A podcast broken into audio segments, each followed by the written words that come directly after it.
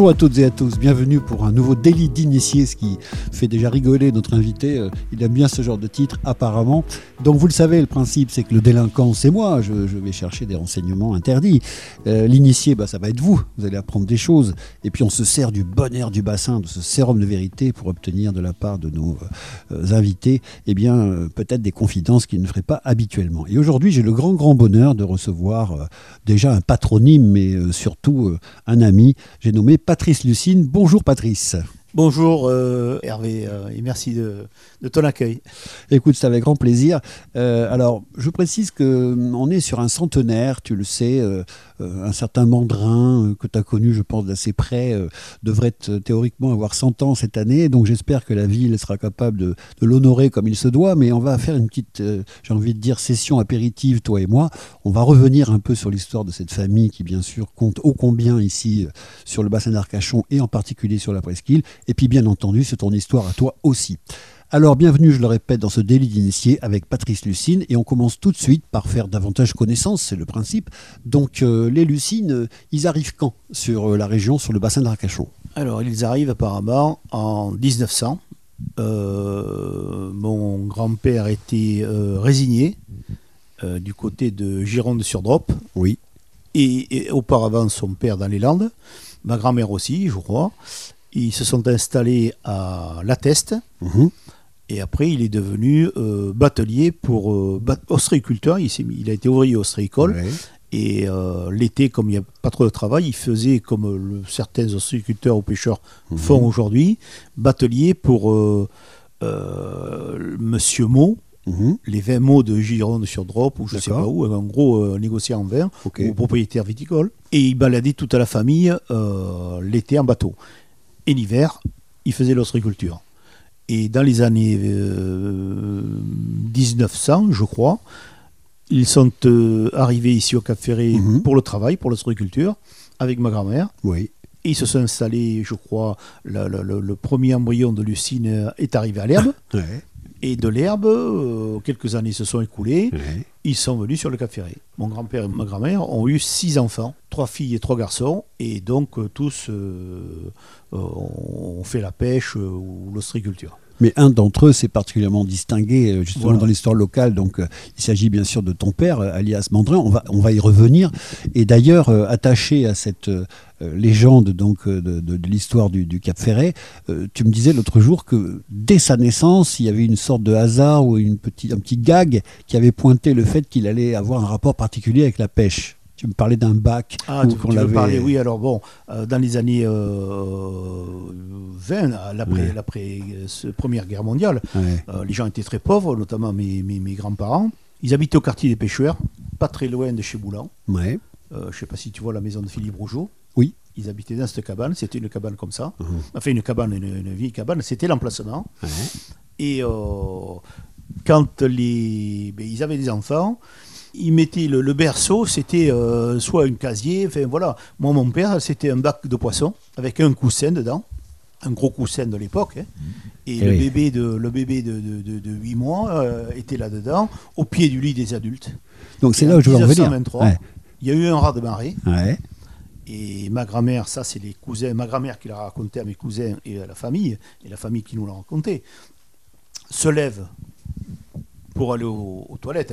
C'était pas les toilettes, c'était le pot de chambre à l'époque. Oui, oui, oui.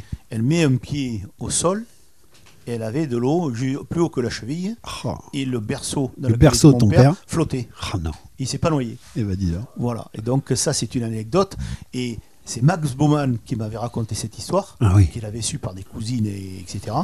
Et moi, j'ai été voir ma tante, Dédé Dumas, mhm. Qui était l'historienne de, l'historienne de la famille. J'ai dit, Dédé, c'est vrai cette histoire? Oui, oui, oui. C'est Kaké, euh, ta grand-mère, qui, qui, mhm. qui l'a sauvée, parce que si elle ne se lève pas, ben, il se noie. Exactement. Donc c'est quand même une anecdote extraordinaire. Et, on se rappelle aussi donc que ton père, alors on va. Certains l'appelaient Moïse avant qu'il appelle maman. Exactement. On va faire un gigantesque bond dans, dans, le, temps. Euh, on va revenir sur l'histoire évidemment de la famille, mais euh, en fait, il est à la fin de sa vie ou vers la fin de sa vie, il est retombé à la baille pendant une séquence de pêche. Et là, il a manqué se noyer à nouveau. Donc en fait, au début de sa vie et vers la fin de sa vie, il a eu deux histoires un peu particulières. Deux histoires particulières, oui, c'est Doudou. Francis Douette qui l'a sauvé parce qu'il nageait comme un poisson. Il est tombé avec lui à l'eau et il savait très bien que mon père nageait très mal, très peu ou très mal. Et il a maintenu, il était inconscient, il a maintenu d'un bras sous l'eau jusqu'à que mes frères le remontent. Et il est parti, il a fait que 15 jours d'hôpital. Hein. C'est quand même dingue que le plus grand pêcheur que l'histoire du, bassin d'Arcachon ait jamais porté ne sache pas nager. Oui, il y en a beaucoup comme ça. C'est. C'est incroyable. Il n'avait pas peur. On y revient au passé. Donc, euh, on, comprend bien que donc Mandrin, vous vous rendez compte, son berceau, c'est un bac à poissons. Et même un jour de raz-de-marée, il arrive à se retrouver à flotter, à pas se noyer. Donc, un baquet, on appelle ça, baquet en bois. Voilà. Donc, si ça, c'est pas un signe de destin, je ne sais pas ce que c'est. Donc, euh, bah, ton père va pas refaire toute sa vie, parce que c'est toi notre invité aujourd'hui. Mais on va quand même, si tu veux, essayer d'aller rapidement. Donc, son enfance, son adolescence. Qu'est-ce qui déclenche donc euh, sa, vocation de pêcheur Et raconte-nous les talents particuliers incroyables qu'il avait par rapport au commun des mortels? Ah, ben, il a commencé la pêche avec mon, grand-père. C'est dans les années euh, avant-guerre. Euh, les années 30, 35, euh, toute la famille elle a la pêche. Donc à cette époque-là, on y va en bateau à rame, ah, on, fait la scène dans les baïnes, on fait quoi oui, Pour les plus riches d'Épinasse, mhm. qui étaient les baïtés à l'époque, la famille Lescaray, etc. Et ceux qui n'avaient pas trop de sous, c'était à l'aviron. D'accord. L'aviron, c'était des grandes pinasses, qu'on appelait des pinassottes, sur lesquelles il y avait de 4, 6, 8 jusqu'à 8, 10, 10 rameurs. D'accord. Et donc, euh, ben, ils allaient à la pêche. Euh, je peux te dire que quand ils partaient, il fallait vraiment qu'il fasse beau. Mhm. Si le temps était incertain, parce qu'ils connaissaient, ils lisaient bien la, météo, la nature à l'époque, euh, ils faisaient très attention. Mais malgré tout, ils arrivaient à se faire surprendre. Ben, on se rappelle aussi du, grand malheur, quoi. Enfin, dans les. il y, a, un peu plus d'un siècle, il y a 78 marins qui sont morts d'un coup un, jour, incroyablement. Et donc, ben voilà, donc ils se sont mis à pêcher. Ben, ils, vivaient, un peu comme euh, dans la jungle de la cueillette. Hein. Euh, du poisson, eh ben, ils allaient à la pêche, ils en avaient. ils voulaient du, pour manger ben, du gibier, il y avait des lapins, il y avait la mmh. chasse. Euh, voilà, chacun Mais il paraît qu'il était démentiel, quoi, que c'était le genre à pouvoir aller ramasser des sols à pied. il, avait une, il, avait une vue, quoi, une vision. Ah oui, l'instinct de chasseur. Vous partez avec lui dans les dunes, vous marchez, il vous dit tiens là, il est passé un lapin. Mmh il est passé une bécasse. Il suit, il suit, il, lise la nature. Un Indien, quoi. Voilà, l'Indien. On va dans l'eau, on marche dans, l'eau jusqu'au genou. Mhm. Alors, euh, à l'époque, il mettait, euh, je l'ai déjà euh, raconté ça à Patrick Lotin, il mettait une, dans une bouteille d'huile, ah oui. un tiers d'huile avec un peu d'eau. Mhm. Il, fendait le bouchon pour que quand il jette la bouteille, enfin, il, fait une giclée d'huile de, et de, d'eau, ça part sur, le, sur les flaques d'eau qui sont, qui sont euh, un peu frisées avec le vent, et ça glace l'eau. D'accord. Quand on met de l'eau, de l'huile sur de l'eau, euh, ça devient tout lisse et, on bien voit sûr. la profondeur de l'eau, un peu comme euh, quand l'eau qu'on voit. Comme si tu avais un masque. Comme s'il y avait un masque. Et donc lui est arrivé à voir la sole. Incroyable. il a tracé, il a remonté toujours par derrière. Et à un moment donné, il me dit Regarde là, tu vois. Ah. Il voyait les, les, les yeux il a les bronchies qui respiraient, mais mélangé au sable, c'est très dur à voir. Et oui. Il arrivait doucement avec la main, il a pincé, il a sorti vite, parce que sinon le poisson se débattait, donc il pouvait repartir dans l'eau, et il jetait la sole hum. à terre. Et donc il y avait des gens qui se bronzaient, etc., qui voyaient un mec mettre la main dans l'eau et sortir un poisson, ils se demandaient ils hallucinaient. Ils, hallucinaient. D'ailleurs, halluciner, ça vient de Lucine. Oui. C'est bien connu. C'est bien connu.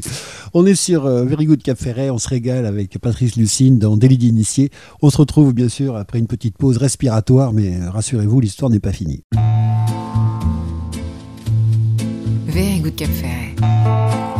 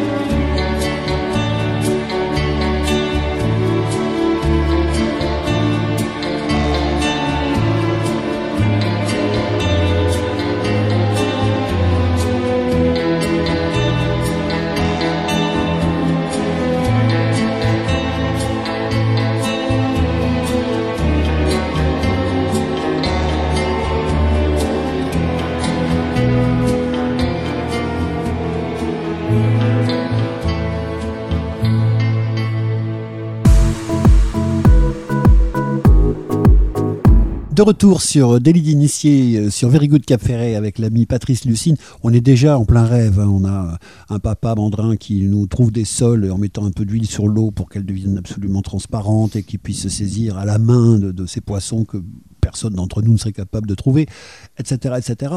Continuons donc sur, euh, sur ce grand, grand pêcheur, sur ce monument, pardon pour le terme historique euh, de l'Èche Cap Ferret. Euh, il est évidemment très, très fort sur la pêche au bar, qui est le, le- le Oui. poisson roi et Oui. celui qui a fait, entre guillemets, le socle de votre entreprise familiale. Oui. Alors à l'époque, il pêchait euh, et le bar et le maigre, Mhm. qui, qui est revenu, qu'on Oui. revoit à nouveau sur nos côtes. Absolument. Il le pêchait à la traîne, pas avec des bateaux rapides comme aujourd'hui. C'est-à-dire que euh, mon père partait le matin quand il faisait très beau, printemps, été, Mhm. automne, euh, en vélo ou à pied, à petit trot. Ouais. Il allait jusqu'à la canot des fois. Il repérait les, les, les, les, les- les bancs de sable, les, les bancs de sable, les bancs de poissons, pardon, Mhm. ou les bons endroits à poser. Oui. Il revenait et le soir, il disait à deux ou trois matelots, parce qu'ils Mhm. étaient une quarantaine d'équipages. hein. Oui, oui. À l'époque, euh, tout le monde allait à la pêche. C'est-à-dire que si euh, euh, il y avait deux ou trois équipages sur la, la presqu'île, Mhm. et l'équipage Lucine, mon père envoyait deux ou trois gars, un à l'herbe dire aux, aux ostréiculteurs Demain, si tu veux, à 4 h du matin, les Lucines partent à la pêche, tu vas là-bas et tu partiras. Donc il arrivait à, à regrouper euh, 30 ou 40 personnes. Mhm. Oui. Il partait, comme c'était un peu compliqué qu'il partait à la rame pour partir du Cap Ferré, aller jusqu'à la pointe, traverser les passes, revenir pour aller jusqu'au Grand Croc, c'était plus simple pour eux de, de- de charger la pinasse Ouais. à l'épaule. D'accord, il lui fait traverser les dunes. Ils traversaient les dunes D'accord. et ils gagnaient euh, deux heures à peu près comme ça de, de- de navigation. Pigé. Mais il fallait du monde, ça devait peser un âne mort, ce truc. Ça pesait énormément, surtout les filets qui étaient en coton à l'époque. Et donc, euh, ben, ils traversaient la dune, ils allaient, ils posaient, ils pêchaient. Mhm. Et s'ils pêchaient, ben alors là, c'était compliqué parce que, alors, il y avait quand même, euh, comment dire, de, de, de, bonne entente. C'est-à-dire que s'ils pêchaient, Mhm. euh, mais c'était des gestes de- depuis, la, depuis la terre euh, à des chalutiers où ils allaient euh, dans les villages Lacano, Le Porge, Ourtin, chercher des, des, des, des- des gens pour se faire transporter le poisson parce qu'ils faisaient des, des coups de 15-20 tonnes. Tu m'étonnes. Alors justement, tiens, parenthèse, je voulais en parler tout à l'heure, mais parlons euh, de l'évolution de la pêche. Euh, J'ai vu l'autre jour dans la presse que tu t'étais un petit peu insurgé, et j'avais fait pareil, donc euh, je suis tout à fait d'accord avec ce que tu as dit, sur un énorme coup, là, justement, tu parlais de maigre, Oui. et donc sur Saint-Jean-de-Luz, il y a quelques semaines, il y a des types qui ont fait un coup miraculeux, ou, ou au contraire abominable, ou les deux.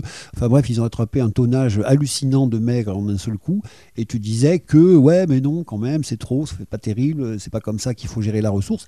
Et du coup, dans le forum du journal en question, je sais pas si tu as vu, mais il y a eu des commentaires qui ont dit, oui, mais les Lucines, ils sont chiés, eux aussi, ils ont été euh, branlés le bar. Oui, mais pas, pas comme ça. Parce que là, la façon dont ils pêchent, c'est de la pêche industrielle. Euh, et les lucines pêchaient le, le- le poisson au moment où il passait à terre. Alors que là, les bateaux, là, euh, notamment ces bateaux-là, Oui. ce sont de, de grosses flottes, ce sont de grosses unités de pêche, des On a- gros bolinchers, On, on parle de 120 tonnes de maigre. hein. c'est plus. Il y a 120 tonnes que le bateau a ramené, à peu près 30-40 tonnes que les petits bateaux ont pu ré- récupérer Mmh, autour. Et tu peux te dire que sur un coup comme ça, il y en a au moins 50 ou 60 tonnes de poisson qui a coulé. Oh, Donc c'est un coup de, de 150 à 300 tonnes. Et les gars sont pas honnêtes parce que il a dit qu'il a confondu euh, au sondeur avec Mhm. un banc de sardines. D'accord. Et qu'un banc de sardines, ça n'a pas la même couleur au sondeur qu'un banc de maigre. Et puis un maigre, l'unité, ça pèse jusqu'à 30-40 Ah, kilos. c'est des poissons qui faisaient entre 30 et 60 kilos, Ouais. donc de gros reproducteurs. C'est des poissons sûrement qui étaient en, en boule, en, Ouais. en aigreille, on appelle ça. Oui. Un négraille qui était ce que repérait le fameux mandrin. Voilà. Il voyait ces boules noires, lui. On en parlera tout à l'heure. ça, On en parlera tout à l'heure. Et donc ce, ce banc de maigre, ce- ce- cette masse de maigre, remonte jusqu'à à l'estuaire de la, la Gironde Mhm. pour aller frayer. D'accord. Donc là, ça risque de manquer. Ce qui ralance, si tu veux, c'est que au moment où le poisson est le plus vulnérable, au moment du fray et de la reproduction, c'est à janvier, février, mars, c'est là que les, les grosses unités de pêche viennent les, les- les- les- viennent les, les traquer à terre. Et, euh, et c'est pour ça notamment que aussi, parmi tous ces poissons, tu trouves des dauphins. Mhm. Et c'est pour ça qu'en ce moment, on trouve beaucoup de dauphins morts, parce que les grosses unités de pêche les capturent Oui. et, Et les balances derrière. et les balances ni à vu l'eau. ni connu. euh, Voilà. Alors, ouais. on l'a vu parce que le vent a été ouest depuis un mois. Donc, tout ce poisson qui a été pêché, tous les cadavres qui sont au large, sont venus à terre. Compris. Mais sinon, bon, mais tu as même des pêcheurs qui, qui éventrent les dauphins pour qu'ils coulent plus vite, pour que ça se voit pas.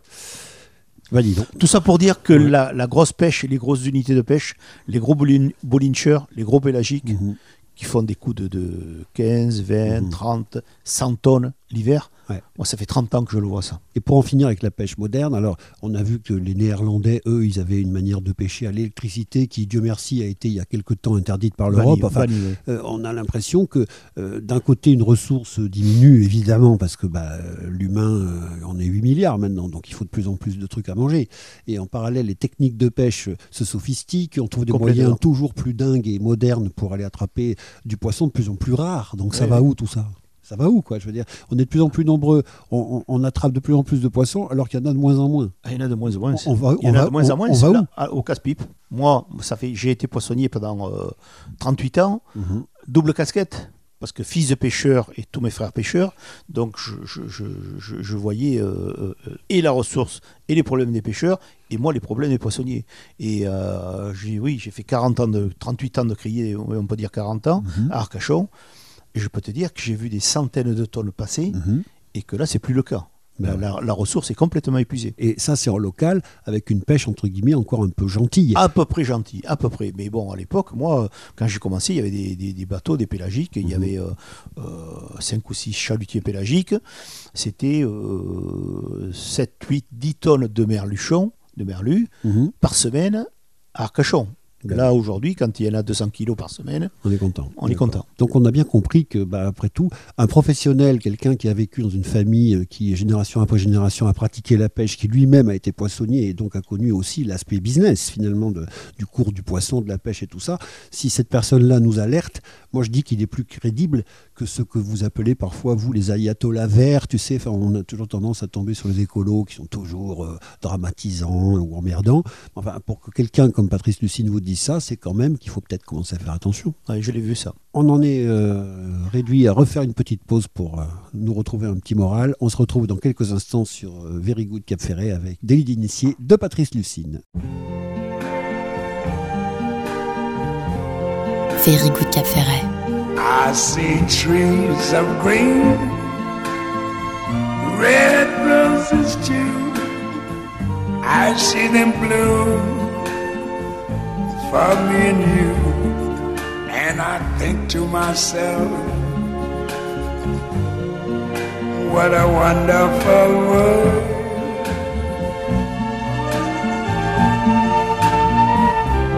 I see skies of blue clouds of white, the bright blessed day, the dark sacred night, and I think to myself, what a wonderful world.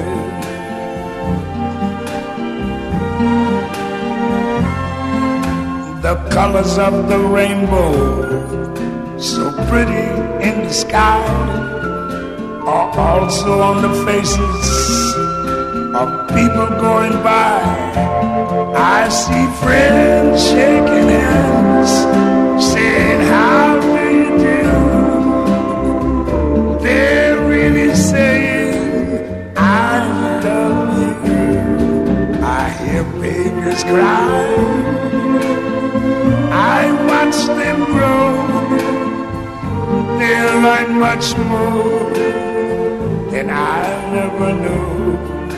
And I think to myself,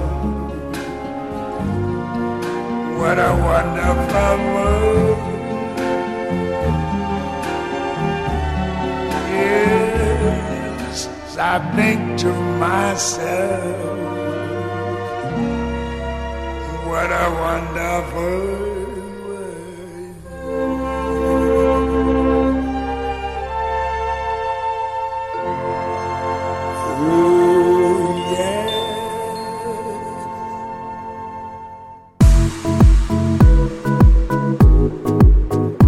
de retour euh, sur Very Good Cap Ferret avec Patrice, Patrice Lucine. Alors on parle de divers sujets, euh, tu sais c'est toujours pareil, il y a un vieux proverbe qui dit que l'homme fait des plans mais que Dieu rit. Donc c'est pareil avec le plan de mon émission, j'avais euh, prévu d'aller dans certaines directions mais écoute, nos propos nous amènent à droite et à gauche donc je vais reprendre un petit peu le fil de ce que j'avais prévu. On sait qu'évidemment donc tu es issu d'une famille extrêmement importante pour la presqu'île de l'Èche-Cap Ferré, des, des, symboles, peut-être, si j'ose dire, on, on, dit de Dupuche que c'est l'ostréiculteur le plus connu de France, peut-être que Lucine, c'est le pêcheur le plus connu de France, s'il faut, tu vois. Mais tu es donc, toi, avec euh, une fratrie, et j'aimerais maintenant que, après donc la génération de Mandrin, tu nous parles de toi et de tes frères. Vous êtes combien? Vous faites quoi? Vous êtes qui? On est cinq garçons parce qu'on est tous, euh, tous à, à, la retraite. Mais alors Jean-Paul l'aîné, enfin tout, je sais pas compliqué, tous mes frères ont fait la pêche. Oui de nos enfants, seul le fils à Eric continue à faire la pêche. Oui. Voilà. Donc, et puis euh, le fils à Christian aussi, mais lui, il est matelot. Voilà. Et donc, euh, ça, c'est pas éteint, mais presque. Presque. Mais oui, mais enfin, Paul, il est. Euh, oui, oui, il connaît bien. Tu il, connais Paul. Il, oui, est motivé, il, est motivé. il tient ce puma de main de maître, Voilà. il va pas laisser les choses. Et puis, et puis comme il est beau gosse, il y a des chances qu'il fasse des garçons. c'est très possible. Et euh, voilà, ils surfent tous. Tous nos enfants surfent. Ouais. Nous, non. Mais voilà, c'est la génération comme tu Ah connais. si, oui, si, quand même. Eric, il a surfé. Ah oui, oui, excuse-moi. Oui, il a commencé à 10 ans. Oui, oui, c'est- même un excellent Oui, c'est le seul, c'est le seul. Oui, mais même tous les autres Lucines ne surfent pas. Et d'ailleurs, justement, entre sa fameuse technique, tu sais, de pêche, d'aller jeter le filet dans la vague et le Ah surf, oui, il, y a oui. des, il y a des cousinages. Oui, tout à fait. Mais ça, c'est mon père qui lui a, qui lui a appris. hein. Alors justement, venons-en à ça. Tout à l'heure, tu as dit que tu allais reparler des négreilles. Euh, Donc maintenant, il y a une technique de pêche propre aux lucines qui a peut-être été imitée, mais jamais égalée depuis. Euh, Quand il y a eu des jalousies qui disaient Ouais, mais pourquoi eux, ils font 2 tonnes de poissons, moi je fais 500 kilos ou 300 kilos Il y avait une raison, c'est que vous avez inventé une technique. Voilà, une, un, une technique, et puis deux, euh, peu de gens qui ont fait même, la pêche. même en connaissant la technique, ne sauraient le faire. Tout à fait. Mais déjà, il faut avoir une bonne vue. Moi, je suis à Lucine. Je suis allé à la pêche des dizaines de fois avec mon père et mes frères. J'ai pas la, meilleure, la, la- la- la même vue qu'eux. Je suis un peu, je suis pas, pas daltonien, mais je confonds quelques couleurs. Et euh, j'arrive pas à voir le, le- le banc de poissons dans l'eau. C'est-à-dire que quand, c'est comme quand tu regardes dans une piscine, Ouais. eh ben, t'en as qui arrivent à bien voir le fond, d'autres pas. D'accord. Premièrement, euh, c'est pour, pour bien comparer, si tu veux, c'est comme quand tu regardes le, le fond d'une piscine, ou le, le fond de l'eau, tu mets des lunettes Polaroid Oui. et tu vois bien plus net, mais eux, ils ont cette vue-là. D'accord. Donc, Ou comme un radiologue, tu vois, un- un Oui, qui va repérer un truc très discret. des radios. voilà. toi, il va te montrer quelque chose sur la radio, ça te semble vague, Oui. et bien, mon père ou mes frères, si tu veux, sont capables de, dans- dans- dans- en lisant une radio comme ça, te dire, Mhm. là, il y a un banc de poisson. D'accord. Dans l'eau, ils le retransmettent dans l'eau, ça. Et ils ont tous. euh, Alors, déjà, vas-y, résume-nous la technique de pêche euh, inventée par ton père. Ah, mais ça, c'est. euh, Déjà, ça a été créé grâce à la- la- la- l'arrivée des, pa- des- des bateaux, des, des vedettes, vedettes rapides. Oui. Parce qu'avant, les pinasses n'allaient pas très vite, donc on ne pouvait pas traquer le poisson comme ça. Mais là, en marchant très très vite le long de la côte, Mhm. mon père ou mes frères arrivent à, à- à repérer ce qu'on appelle les négrets. Oui. C'est un banc de poisson qui est en boule, Mhm. très pour noir, donc ça fait une ombre noire, ça, ça, fait une ombre noire dans l'eau. Si tu as une bonne vue comme eux l'ont, Mhm. tu arrives à le voir selon le courant, selon la, la- la- la taille de la boule, Oui. selon la façon dont elle se déplace. Mon père pouvait te dire si c'était du bar ou du maigre, Incroyable. ou des mulets. incroyable. Voilà. Et donc, eux, ils voient cette boule, et bien, ils arrivent, ils posent le filet, ils font comme un escargot, Oui. et qui est des vagues ou pas, donc ils passent au travers. Un escargot, tu veux dire un colimaçon. Un colimaçon, Ouais, voilà. ouais. et le poisson qui est pris dans le colimaçon veut s'échapper du filet, longe le filet, mais au bout d'un moment, comme ça tourne beaucoup, il se prend dans ce qu'on appelle le bic, J'ai compris. la fin de, le fin de l'escargot. Incroyable. Et donc ça, tu me donnes une nouvelle information. Je pensais que le fameux don du mandrin avait été plus spécifiquement sur Eric. Non, tu me dis que tous tes frères l'avaient en fait. Tous mes frères l'ont, Bah génial. Sauf toi. Eric particulièrement. Oui. Voilà. Parce que ce qui, alors, lui, il est né par rapport à mes frères. C'est le petit il dernier il- par il rapport allait. On allait tous les deux à la, la pêche chez mon père, on avait Mhm. 8-10 ans. Ouais. Par contre, Eric, lui, était un grand amateur de surf. Il, Ouais. il- il- il a passé sa vie dans l'eau, et pour son métier, et pour son loisir. C'est ça. Donc, euh, en plus de voir le poisson, et en plus de conduire le bateau, Mhm. Il voyait le poisson. Alors j'ai un scoop Il, pour vous.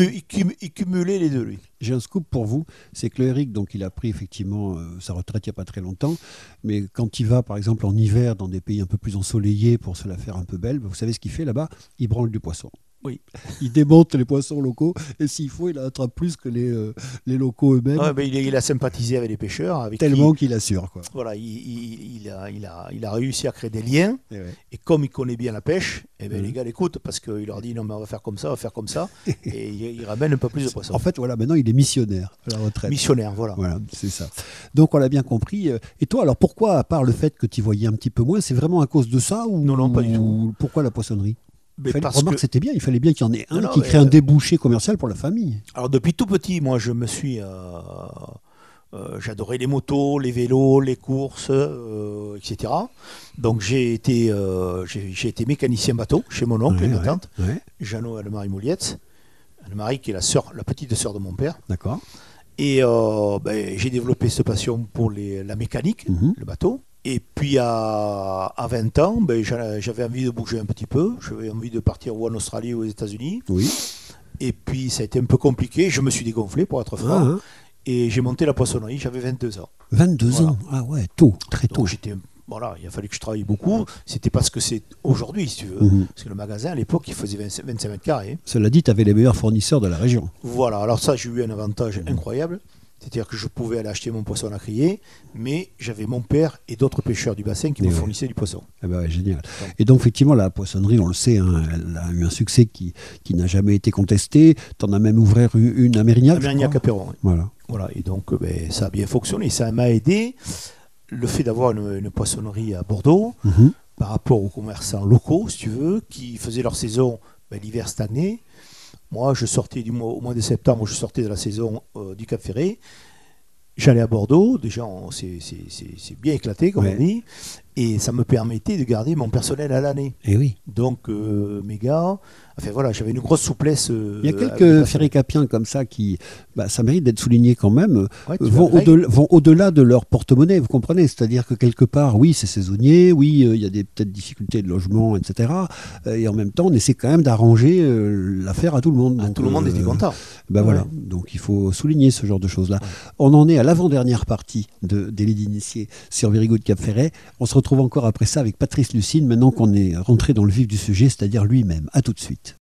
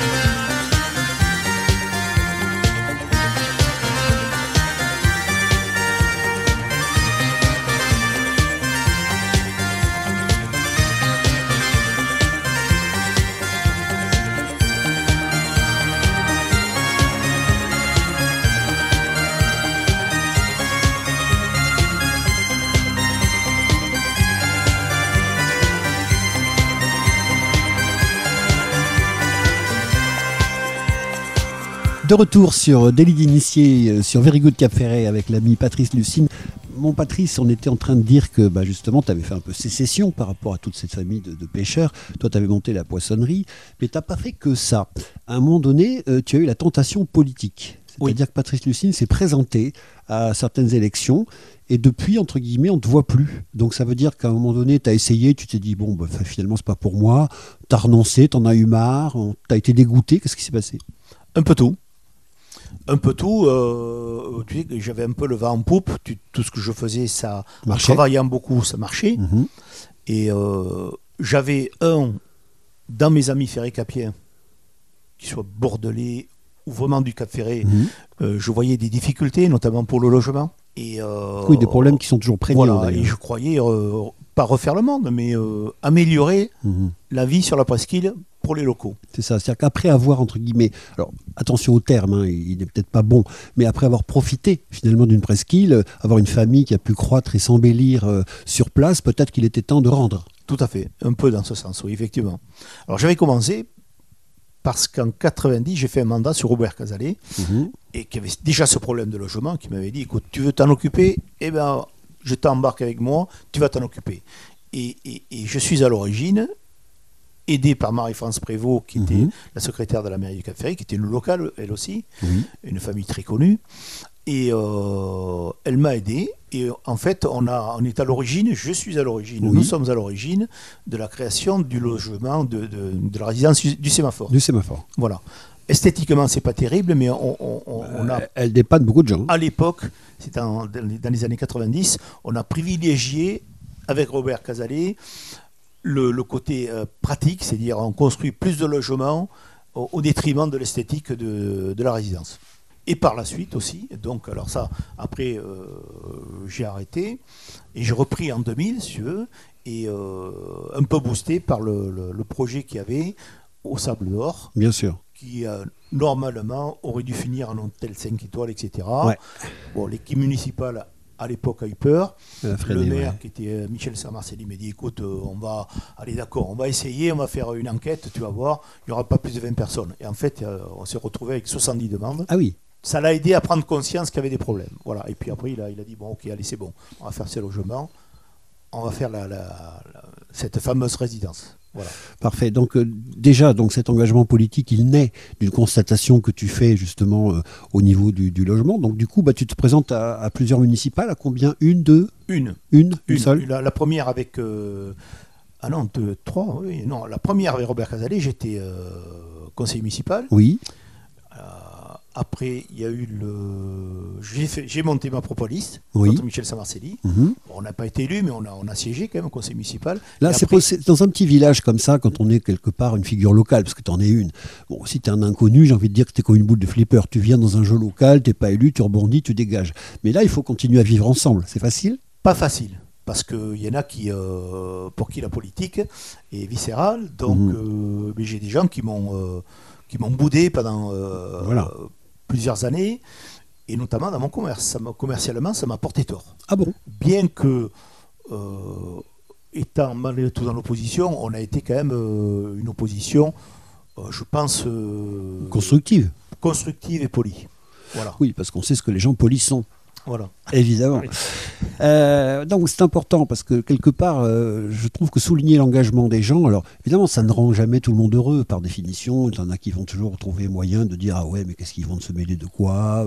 Peut-être qu'aussi il y a des petits précarés qu'on n'a pas envie de voir peut-être menacés. Enfin, il y, a- il y a tout, comme dans tous les endroits du de monde. c'est pas spécifique Ouais. euh, à l'Èche Ferret. Mais euh, aujourd'hui, globalement, est-ce que tu es quand même content de la, de la direction générale qu'a pris cette presqu'île? On ne peut pas aller contre l'évolution.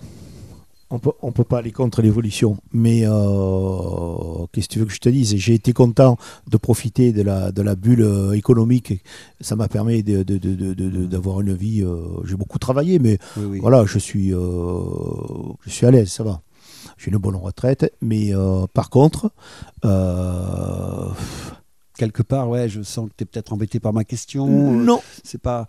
C'est pas trop l'histoire, c'est simplement de dire que est-ce qu'aujourd'hui, tu as, confiance en l'avenir quoi? Est-ce que franchement, on a souvent tendance quand même, moi je vais faire un petit peu l'interprète de, l'opinion générale, qu'on est moins mal loti sur l'Ège Cap Ferré que dans tout à fait, communes. Tout à fait. voilà, moi le, le, seul truc qui me chagrine un peu, c'est de voir tous ces jeunes euh, locaux qui, qui, peuvent pas euh, habiter au Cap Ferré. Ça, ça, ça me, ça me gêne beaucoup.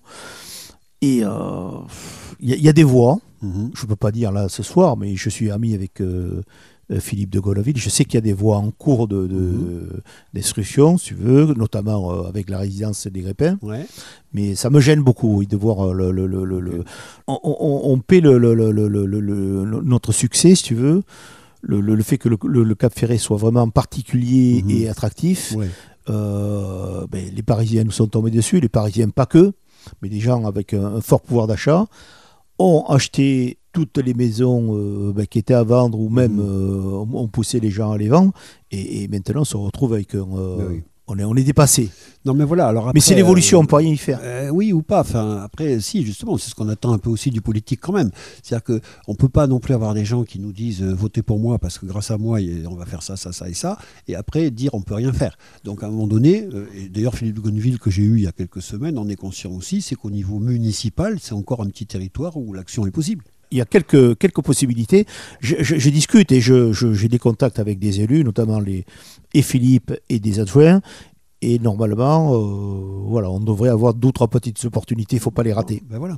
Ce qui est regrettable, ce que je, je, vraiment regrettable, c'est que depuis, depuis euh, une dizaine d'années maintenant, 10, 15 ans, on avait des taux de crédit à zéro. Ah ben oui. L'argent était, était gratuit. J'aurais été maire, j'avais monté une liste euh, en, 2000, en 2000. Alors peut-être que j'aurais perdu mon entreprise parce qu'on ne peut pas faire les deux. Je te le dis, c'est trop de travail, c'est beaucoup de travail. Oui. il, faut du courage. Mais moi, ma politique aurait été d'acheter, moi, la municipalité, j'aurais acheté les terrains, j'aurais construit, j'aurais pas laissé ça gérer aux OPHLM, etc. Euh, aujourd'hui, le patrimoine immobilier de la, commune serait très important. Bon. J'espère que, je le dis, hein, en parler de communes ou d'associations ou d'habitants de l'Èche Ferré, bref, j'espère que tout ce petit monde saura rendre l'hommage nécessaire à Mandrin cet été pour l'occasion de ses, 100 ans, finalement. Il aurait eu 100 ans cette année. Donc c'est pas pour rien qu'on avait envie de passer un petit moment avec Patrice, un de ses euh, nombreux enfants. Euh, mais ils n'ont pas fait de filles. Hein. Dernière petite question, dernier petit post-scriptum. Tu as parlé de, tous les enfants Lucine retraités. Tu fais quoi, toi, à ta retraite? Tu, profites tu, fais des couchers de soleil Tu voyages? Je, voyage un peu. J'ai euh, beaucoup d'affinité avec euh, ben, mes amis portugais, j'ai été levé avec eux ici au bah Cap Ferré. Et toi, on pourrait là aussi faire une émission. Et euh, je, vais au Portugal euh, pas mal de, temps dans l'année. D'accord. Je voyage un peu. Et puis là, je m'occupe. Là, j'ai mon fils qui a monté l'entreprise mhm. de, charpente. Je l'aide un peu. Euh, il fait des constructions, etc. Très bien, voilà. J'en étais certain. Impossible de garder les deux pieds dans le même sabot. Les gens à la retraite, ça doit bosser. Merci beaucoup, Patrice Lucine, d'avoir passé ce, sympathique moment avec nous ici sur Very Good Cap Ferret. Et puis à te revoir, je euh, je sais pas, dans 22 minutes au coin de la rue. Quand tu veux. Salut.